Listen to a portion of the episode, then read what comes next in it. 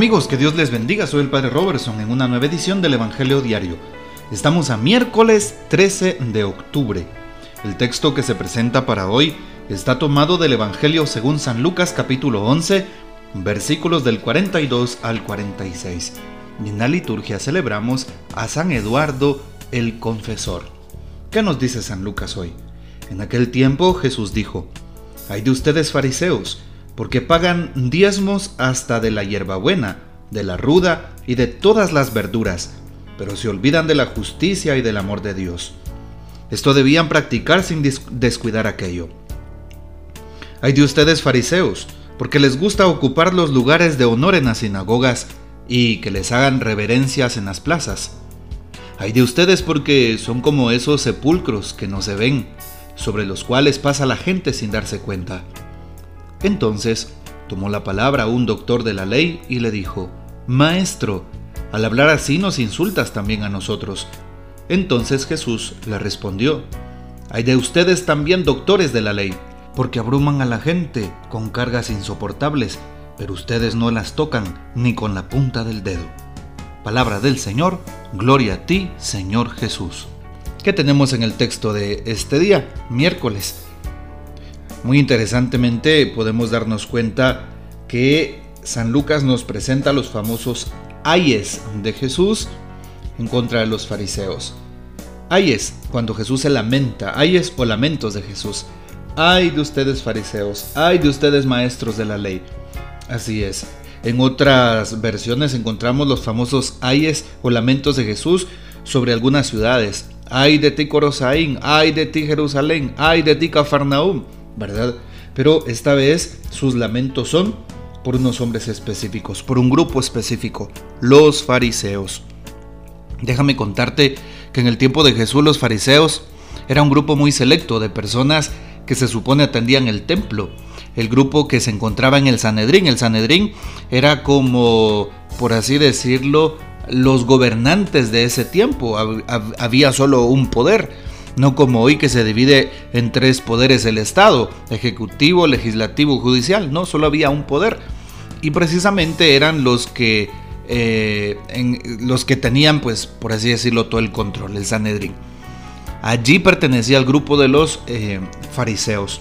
Eran los encargados del, pueblo, eran como los, los maestros del pueblo, como, como los príncipes del pueblo. Llama la atención porque siempre están tratando de hacer caer a Jesús. Y la palabra fariseo en su sentido etimológico tiene una, eh, un contenido muy hermoso porque significa apartado o consagrado para Dios. Eran consagrados de Dios, consagrados para Dios, apartados para Dios. Un fariseo. Por eso ser un fariseo en ese tiempo, pues era una persona que había estudiado, una persona letrada, una persona versada en las Sagradas Escrituras, una persona que interpretaba la, la escritura, que también eh, ponía las normas sobre la tradición de lo que se vivía en ese tiempo, pues esa era, eh, por así decirlo, la perspectiva de un fariseo, en pocas palabras. Bueno, pero hoy Jesús lo señala muy fuertemente si nos damos cuenta. Ay de ustedes fariseos. Jesús ya se había dado cuenta que hacían los fariseos. Jesús ya se había dado cuenta que los hombres, que estos hombres pues eran eh, personas que que eran exigentes con los demás, pero con ellos no. Personas que señalaban al prójimo, personas que ponían cargas, personas que les, gustaba, las, les gustaban las alabanzas, personas que se vanagloriaban. Así es, no eran nada humildes, sino presumidos, altaneros, así eran. Jesús los describe de esa manera. Y por eso hoy Jesús, después de ver esas actitudes, empieza a hablar, a hablarles. Ay de ustedes fariseos, Primer punto, porque pagan el diezmo hasta de la hierbabuena, de la ruda y de las verduras, y se olvidan de la justicia y del amor. El diezmo. Hablemos del diezmo. Muy importantemente, sabemos que desde el libro de Levítico en el Antiguo Testamento el diezmo se debía dar sobre todo en el tiempo de la cosecha. Se refería a las verduras, frutas, legumbres, todo aquello que se cultivaba y que se daba como, como lo primero a Dios, como las primicias, ¿verdad? Pero era la décima parte de todo lo que se cultivaba y se daba al templo para los pobres, enfermos y necesitados. Luego era lo mismo con el tema de las entradas económicas. Una persona pues que recibía su paga diezmaba, eh, pues valga la redundancia, la décima parte de su sueldo, de su pago, y lo ponía también para los necesitados enfermos y los que sufren. Para eso era el diezmo en ese tiempo.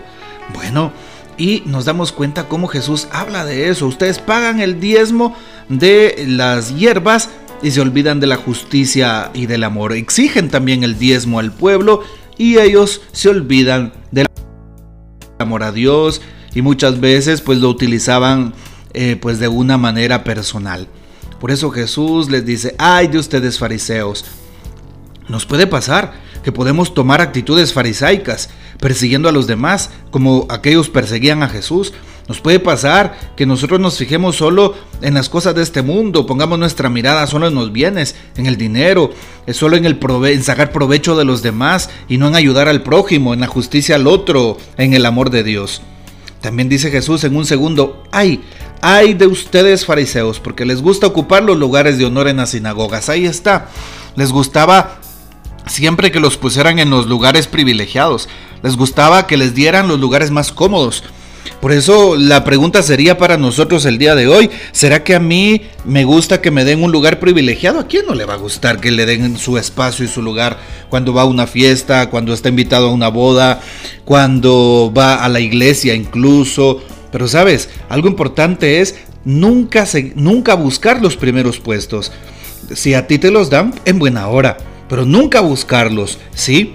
Nunca buscarlos, así como se oye. ¿Cuántas personas siempre son tan cómodas que siempre buscan, por ejemplo, viajar en primera clase, siempre buscan los mejores hoteles 5 estrellas o más, siempre buscan pagar los mejores restaurantes, comprarse la mejor ropa de marca, siempre buscan tantas cosas cómodas y no y se olvidan muchas veces de darle por lo menos algo aquel necesitado. Eso es lo que Jesús dice. Así es, hay de ustedes fariseos, les gusta ocupar los primeros lugares, ¿sí? Y se olvidan del pobre, se olvidan del necesitado. Y cuando hablamos de pobre en la palabra de Dios, no solamente nos referimos a aquellas personas que no tengan nada. Pobres puedan, puedan ser aquellos ignorantes. Pobres pueden ser aquellos que no conocen a Dios y por eso hoy la pobreza desde la palabra de Dios no solo se queda en aspectos meramente materiales. También Jesús sigue diciendo, ay de ustedes fariseos, porque les gustan que les hagan reverencias en las plazas. ¿Sí? Les gustan que los alaben, que los ensalcen, que doblen rodillas delante de ellos. Sí, llaman la atención, que les digan que son sabios, Sí, y hoy también nos damos cuenta cómo Jesús nos dice en otra parte del Evangelio, si tú quieres ser el primero, sé el último. El Evangelio de este domingo nos hablará precisamente de eso.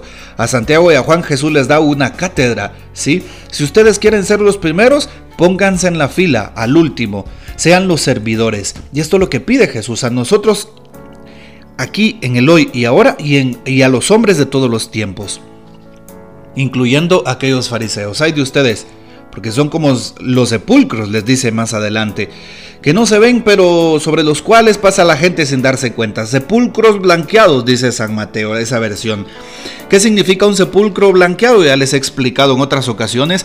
Un sepulcro blanqueado es aquel, eh, aquella tumba que se coloca sobre la tierra, o mejor dicho, debajo de la tierra, y pues cuando entierran a la persona, al cuerpo que, de la persona que murió, pues esa tierra de lo que sobra de tierra pues se lo colocan encima como formando un bulto, ¿verdad?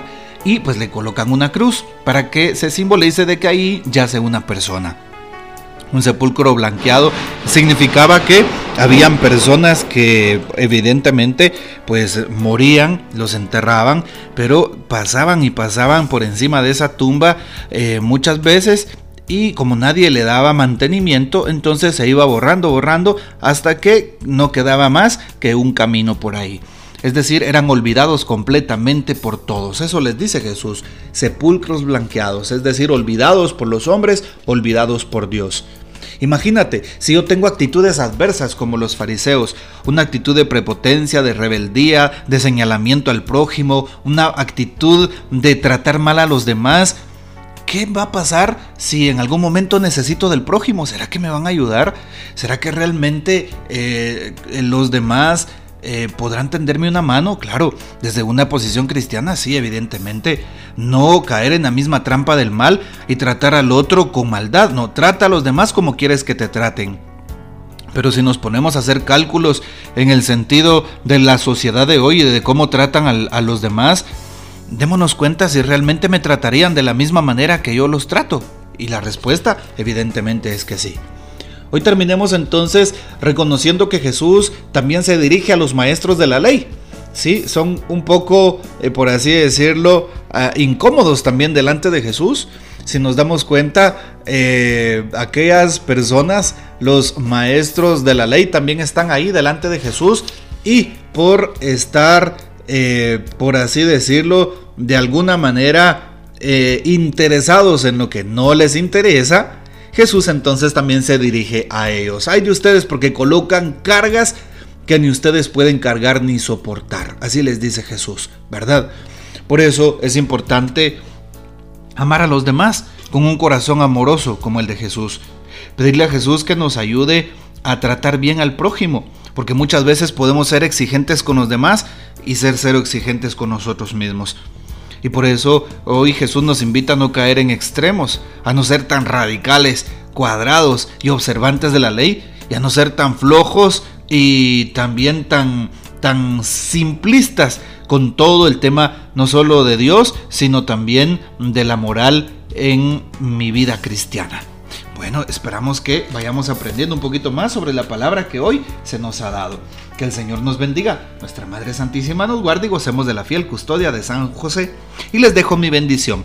Y la bendición del Padre, del Hijo y del Espíritu Santo descienda sobre ustedes y permanezca ahora y siempre. Amén. Que Dios les bendiga. Un feliz día. Hasta mañana.